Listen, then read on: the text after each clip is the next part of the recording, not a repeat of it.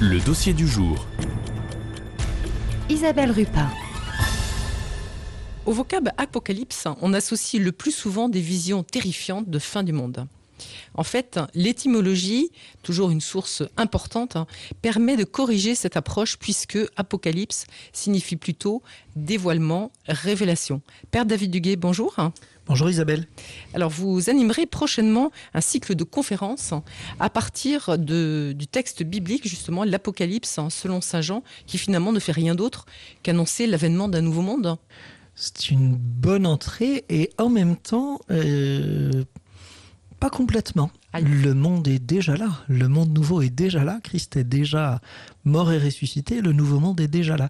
Et finalement, dans le récit que Saint Jean nous fait de son entretien avec le Christ, justement, euh, il vient révéler, dévoiler euh, le combat qui se joue dans chaque communauté et dans le cœur de chaque chrétien. L'Apocalypse, elle est déjà en route. Elle est déjà commencée. Elle est déjà- La fin des temps est déjà là, puisque Jésus est mort et ressuscité. C'est ça qui est parfois un petit peu euh, compliqué à comprendre pour euh, notre entendement euh, humain. Et bien sûr, puisque nous attendons son retour dans la gloire. Donc il est déjà là, mais pas encore là.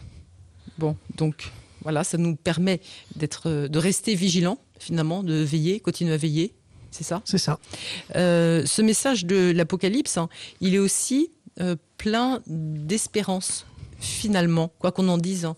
Par nature, le livre de l'Apocalypse, c'est un écrit sur le Christ qui vient raviver l'espérance. J'aime beaucoup, par exemple, dans le début de l'Apocalypse, au, chapitre 3, la lettre euh, à, l'église de Sardes, par exemple, le Christ, en s'adressant aux, chrétiens de, de cette euh, vieille capitale.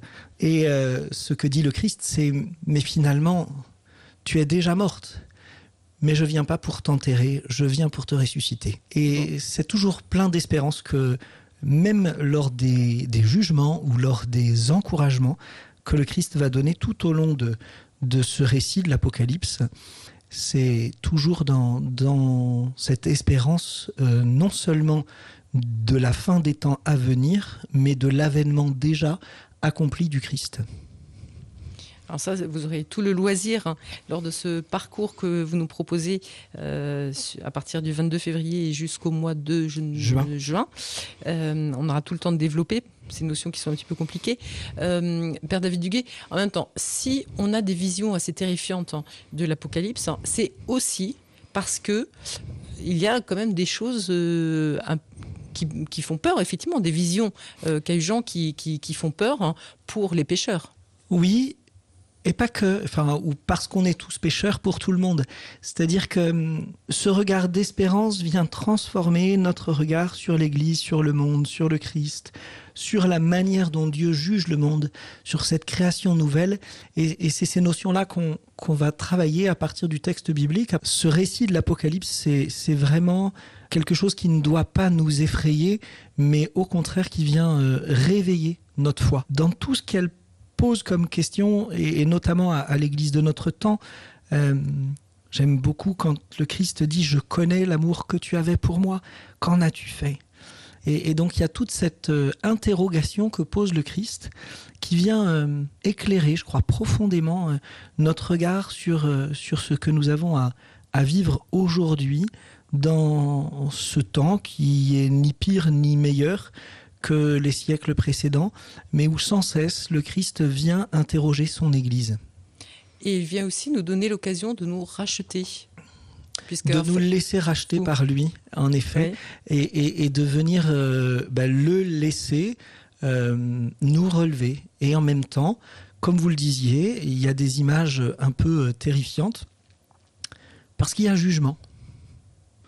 Il y a jugement, et donc à un moment, on doit séparer ce qui est bon de ce qui est mauvais, on doit séparer ce qui euh, vient perdre, les, notamment les plus fragiles, de ce qui vient euh, élever.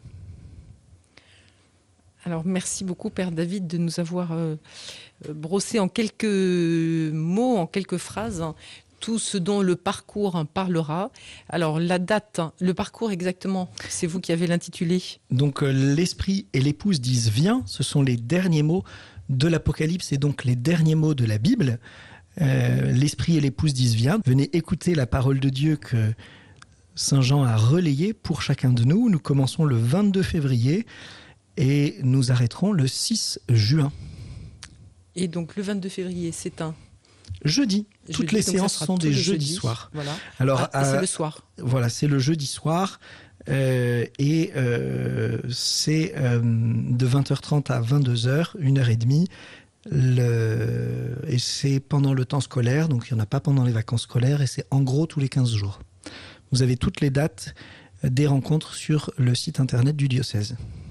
Voilà. Merci beaucoup, euh, Père David. Et puis je crois que ce ne sera pas inutile, effectivement, pour euh, peut-être nous réconcilier avec euh, l'Apocalypse, pour qu'on pour qu'on ose ouvrir ce livre, hein, qui est donc euh, un message d'espérance hein, sur Et- ce temps nouveau qui sont déjà venus. Et en ce début de carême, ça sera aussi un bon, une, bon moyen de, de revenir au Christ lui-même, parce que l'Apocalypse nous, nous ramène et nous conduit au Christ par l'Église.